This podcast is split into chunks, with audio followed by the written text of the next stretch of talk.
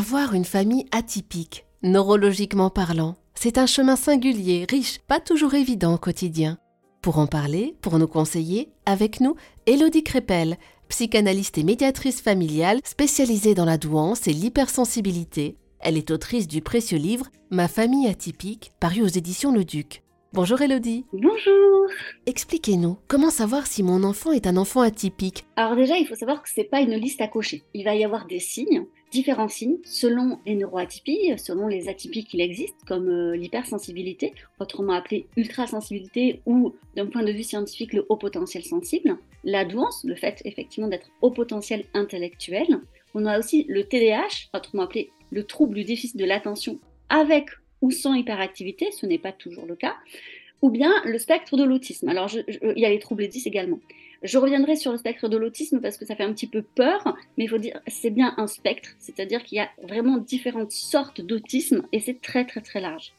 Et je pense qu'un parent euh, qui sent que son enfant est un petit peu différent lorsqu'il compare, qu'il y a quelque chose, sans mettre de mots dessus, il faut oser demander déjà peut-être à son pédiatre, au médecin, à quelqu'un voilà qui peut-être connaît ce sujet-là, il faut lire, se renseigner. C'est vrai que maintenant avec Internet, les réseaux sociaux ou les livres, on peut avoir accès à l'information, mais on peut aussi s'y perdre.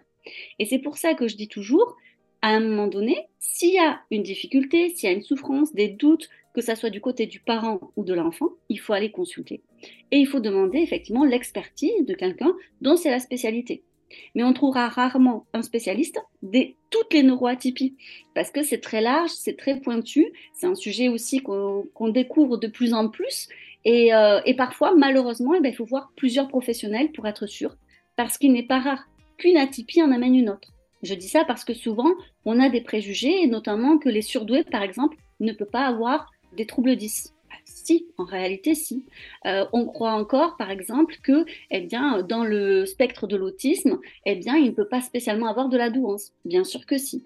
Tout est possible. Et donc, c'est vrai que des fois, on dit une particularité, une atypie en cache une autre. Moi, je pense que le parent le sent à un moment donné. C'est souvent les mères d'ailleurs qu'on a en consultation et qui, je vois bien qu'il y a une différence entre mon enfant et les autres enfants.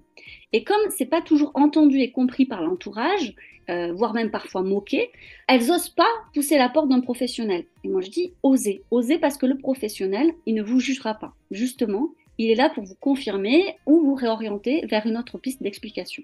Je vais quand même donner des exemples parce que c'est euh, la neuroatypie dont on parle le plus et qui, je pense, peut-être peut se voir plus facilement par le parent. C'est pour la haute sensibilité, autrement parlé, hypersensibilité. Alors, c'est vulgairement dit, on va dire comme ça, mais pour n'importe qui qui connaît pas le sujet, on va dire qu'il y a deux grandes choses dans l'hypersensibilité.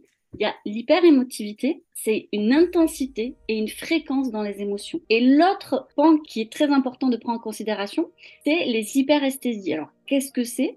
C'est en fait nos cinq sens, que ce soit l'odorat, la vue, l'ouïe, le goût ou le toucher, qui sont en réalité beaucoup plus sensibles que la moyenne. Et il faut bien en fait ces deux caractéristiques pour parler d'hypersensibilité. Un exemple plus concret, un enfant par exemple qui aura des difficultés pour s'habiller parce que les, vêtements grattent ou qui va être vite irrité parce qu'il il va être dans un endroit où il y a beaucoup de bruit, où il y a beaucoup de monde, il va être sursollicité. En fait, il faut bien se dire que pour ces enfants-là, c'est un peu comme si eh bien, vous les frottez à du poil à gratter en plein euh, concert avec euh, une baffe de chaque côté des oreilles. Ça donne un peu ça. Et moi, j'aime bien expliquer ça aux parents parce que parfois, ils ne se rendent pas compte et ils disent mais c'est pas possible, pourquoi il réagit comme ça? Et ça, ce sont des pistes. Merci beaucoup, Elodie Crépel, pour toutes ces informations.